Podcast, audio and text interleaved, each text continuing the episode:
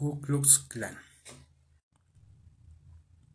El Ku Klux Klan es uno de los símbolos más inequívocos de la intolerancia.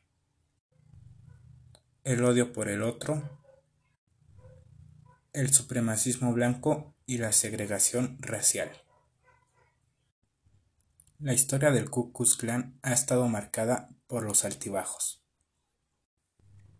La organización fue fundada en Pulaski, inmediatamente después de la Guerra Civil estadounidense, por seis antiguos soldados confederados. Al principio se decía que sus actividades se reducían a inocentes travesuras a medianoche,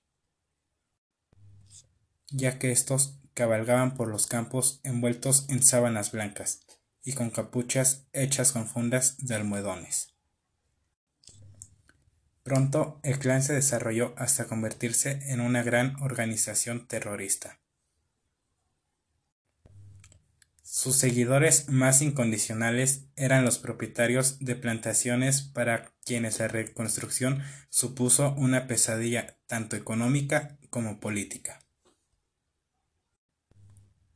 En sus comienzos, el clan llevó a cabo su trabajo a través del panfleto, el linchamiento, el asesinato mediante disparos, la quema y la castración.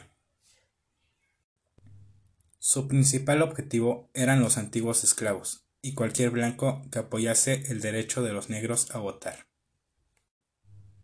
a adquirir tierras o acceder a una educación. Sin embargo, apenas en una década había sido eliminado en gran parte gracias a las intervenciones legales y militares procedentes de Washington. El Ku Klux Klan permaneció en activo hasta 1915, cuando la película de Griffith, El renacimiento de una nación, contribuyó a desencadenar su renacer.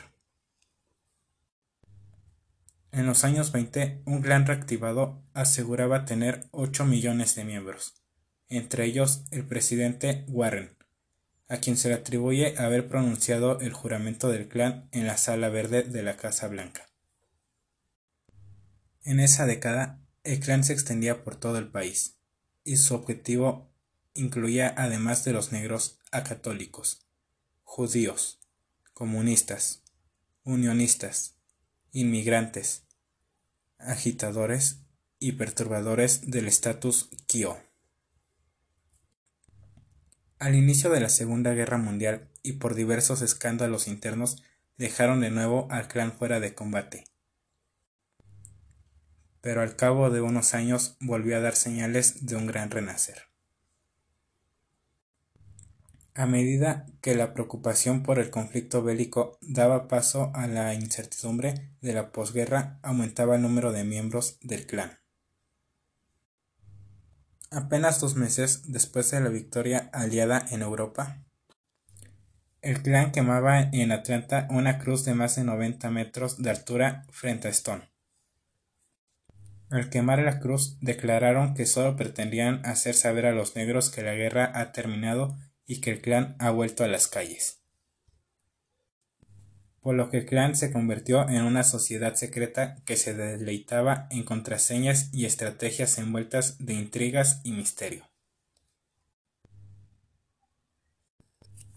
Yo soy José García y esto fue el Ku Klux Klan.